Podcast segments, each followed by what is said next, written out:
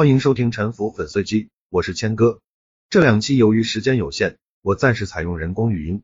先给大家道歉。城市从自发性聚落开始，从乡土建筑类型开始，其早期发展的过程是非常质朴的，是缺乏理论的，但是是有秩序的。秩序来自于社会内部以及社会和自然之间的力学结构，就好像水分子不懂什么理论，也没有审美偏好，但是由于水分子的形状特点。和分子间作用力的特定参数，它们可以结晶成外形绚烂的雪花。人类集中生活的城镇里也有类似的结晶现象。我举一个例子，圆形的寨堡在平地上是一个非常常见的类型，从古至今，全世界的平地部落都大量采用这种形状。而人们集中生活的一个重要的理由，就是可以高效互助的实现安全防卫。圆形寨堡这种形状没有什么神秘的，它的特点就是同样的周长，同样的围墙，好够防御工事里面。可以容纳最大的面积，可以容纳最多的人口和财物，所以它是最经济实惠的一种寨堡形状。非洲游牧民、美洲印第安土著、欧洲和亚洲的古代部落民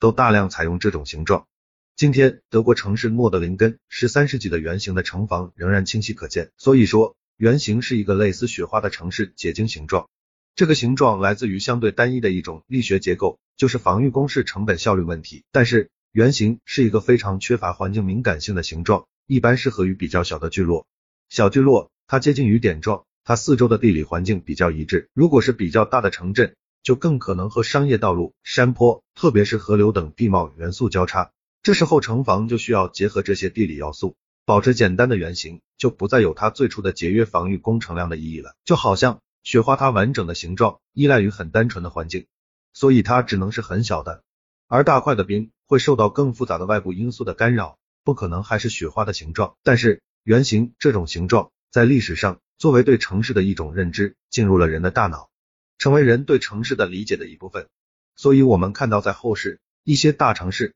也采用了这种圆形平面，比如公元前七百年左右古代米底王国的城市埃克巴塔纳 （Ecbatana），比如公元后八世纪阿拔斯王朝的巴格达。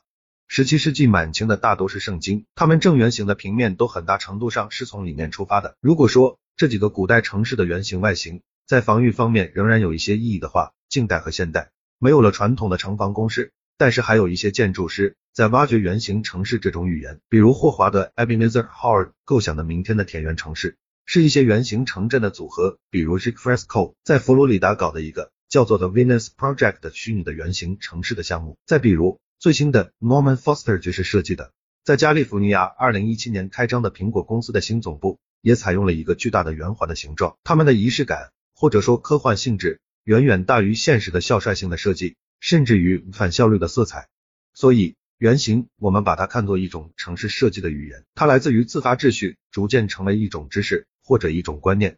它有时候脱离了原来秩序的内在力学基础，产生了持续的影响。是不是地表现在城市实践当中？类似地有很多城市设计的语言都是这样，来自于自发秩序，然后被人类的大脑所捕捉，进入了观念世界，然后就仿佛具有了自己的生命，成为了顶层设计经常采用的语言，支配着城市的历史和现实的先当一部分。当然，他们也参与到了城市演化的进程当中，表现出或强或弱的生命力，成为城市新的机遇或者威胁。我下面就讨论一下这方面的现象。我简单粗暴的把城市设计的语言分成四类：一方格网，二放射状路网，三特殊图案，四自由曲线。我声明一下，Costoff 也把城市的形式分成四类，和我分的基本一致。下面逐一讨论一下。一方格网，方格网显然是最重要的一种城市设计的语言，它占据了古往今来城市大部分的份额。首先，我前面番外提到过，方形本身就是原始茅屋采用的一般形状，它是来自于实践。由于高效而沉淀下来的一种形式。其次，古人的几何测绘知识水平有限，没有微积分知识，没有办法高效的计算曲线形状的面积。按照方形划分土地和街道是一种很自然的选择。在古代，也只有长老、祭司之类人物才具有数学和水利知识，去公平可度量的划分土地。所以，方格网自古就是具有顶层设计意味的。均等切分的土地对应着均等的财政或者劳役、军事义务。古埃及的祭司就是如此给农民划分土地，这种方块地代表了标准化的税赋。罗马共和国给退伍军人划分土地的时候，也经常是这样方格切分的，这就是他们的退休金。美国幺七八五土地条例划定的一英里边长方格，是把国有土地私有化的政策工具，也是设置县、和、镇两级自治机构的依据。所以，方格网土地是行政体制的痕迹，然后标准化的方块地有利于节省土地买卖过程中的测绘、调研成本，也就是说，它降低了交易成本，有助于土地交易发生。纽约曾经把大量土地模拟成二十五英尺乘以一百英尺的小地块，在地图上编号上市倒卖。如果你去现场，那里既没有房子，也没有街道，你可能看到的只是毫无差别的野外。立着一块牌子，上面写着第一百三十街从这里开始。你要买的那块地更是没有任何记号，你只能想象你的地块是这条意念中的街道旁边大概某个位置上的一个标准化地块，然后交易就这么完成了。当代中国房地产也惯常采用标准化的户型来销售期房，来尽量弱化差异，减少客户决策的事项，避免客户去进行比较而消耗时间。方格网城市的优点不止这些，从现代交通工程的角度上。方格路网的交通计算方法比较简单，比较容易给出信号灯控制方案。当然，这个优点是相对不重要的。更加重要的是，现代城市人接受过中学教育的，一般很熟悉平面直角坐标系。方格路网给街道标号，形成一个城市坐标系，非常便于找到位置。美国首都华盛顿特区以国会大厦为原点，分成四个象限，然后看门牌号可以代表它的坐标点，比如二百零五 F Street NE。其中 N 一代表国会东北边的第一象限，纬度是 F 街，二百零五代表经度，在第二街和第三街之间，零五这个数字比较小，代表一个非常靠近第二街的位置。这种门牌号非常容易被人搞清楚你居住的位置，几乎可以用来精确制导了。应该说，方格网作为一种城市设计的常见语言，是很有生命力的，属于自发秩序中产生的高质量的知识。但是，它们经常是出自顶层设计的，同样是顶层设计的方格网。它们内在的差异是巨大的。唐长安那种一个个巨大的封闭里房，和加州橘郡的超大街区差不多，边长有八百到九百米，而乔治亚州萨凡纳的小方地块才二十五米乘以五十左右，前者一个街区里面可以放下后者五百多个街区。即便在美国，即便都是十九世纪的规划，它们也存在差异。盐湖城的一个街区可以装进去波特兰的九个街区。如果说波特兰更接近于主流的尺寸，那么盐湖城则大的另类。原因是盐湖城的奠基者们。向往每家每户都在自己的宅院里面种菜的生活，然而这是一种对城市生活方式的误解。一个人一天工作的时间就那么多，一般都会选择自己最专精、收入最高的那个行当，不可能什么都干。所以盐湖城的街区是低效的，并且面临改造的。但是把盐湖城的大街区放到当代中国的城市规划里，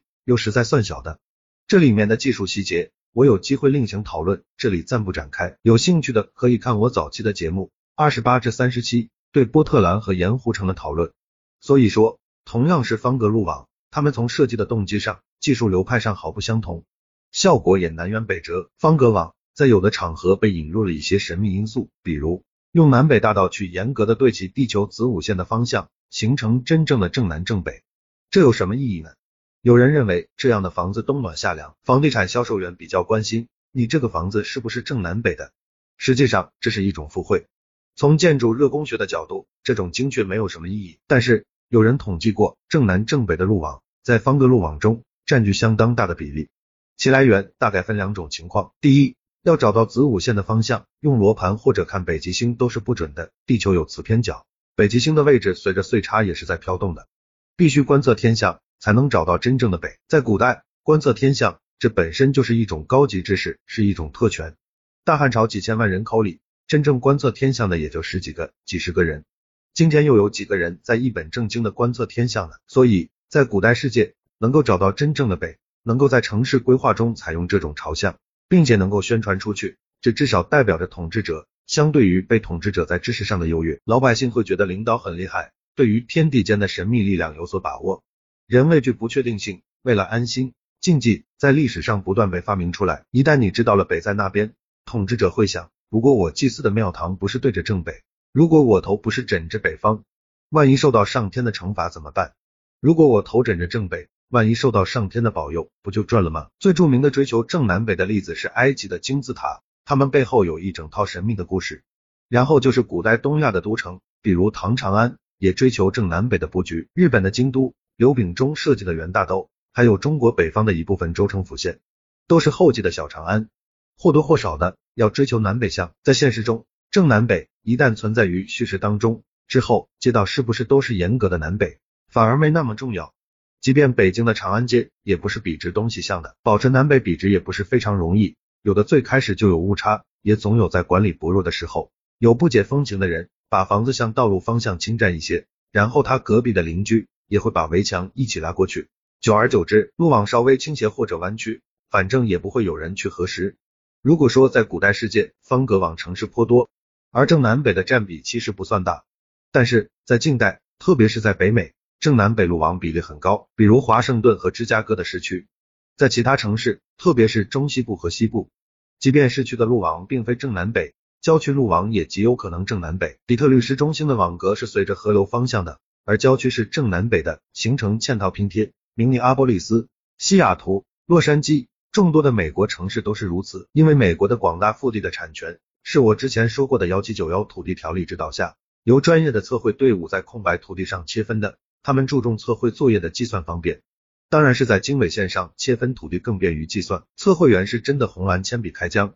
比如美国纽约州、佛蒙特州和加拿大边境，说好了沿着北纬四十五度线分，但是当时给美国建要塞的测绘员，据说喝多了，测绘出现误差，把要塞的位置往加拿大边境那边偏了几百米，最后将错就错，美国边境就在这里越过四十五度线，向北扩了一大条，无脑地画正南北地方格。同样是一种缺乏环境敏感性的做法。我们看美国的城市市中心路网很少是正南北的，因为你不能为了追求正南北而无视城市里的地理要素，比如桥梁、码头、河道。只有在千里无人区、很空旷的地方，测绘员才能大笔一挥，一条线穿过溪流、岩石，红蓝铅笔开疆都没问题。但是北美不是真正的无人区，本来上面是游荡着印第安土著居民的，只不过这些土著居民人少。打不过美国人，而且他们没有形成稳定的土地所有制，经济和军事力量微乎其微，于是他们的土地村落就被当成了空白。所以方格网，特别是正南北的方格网，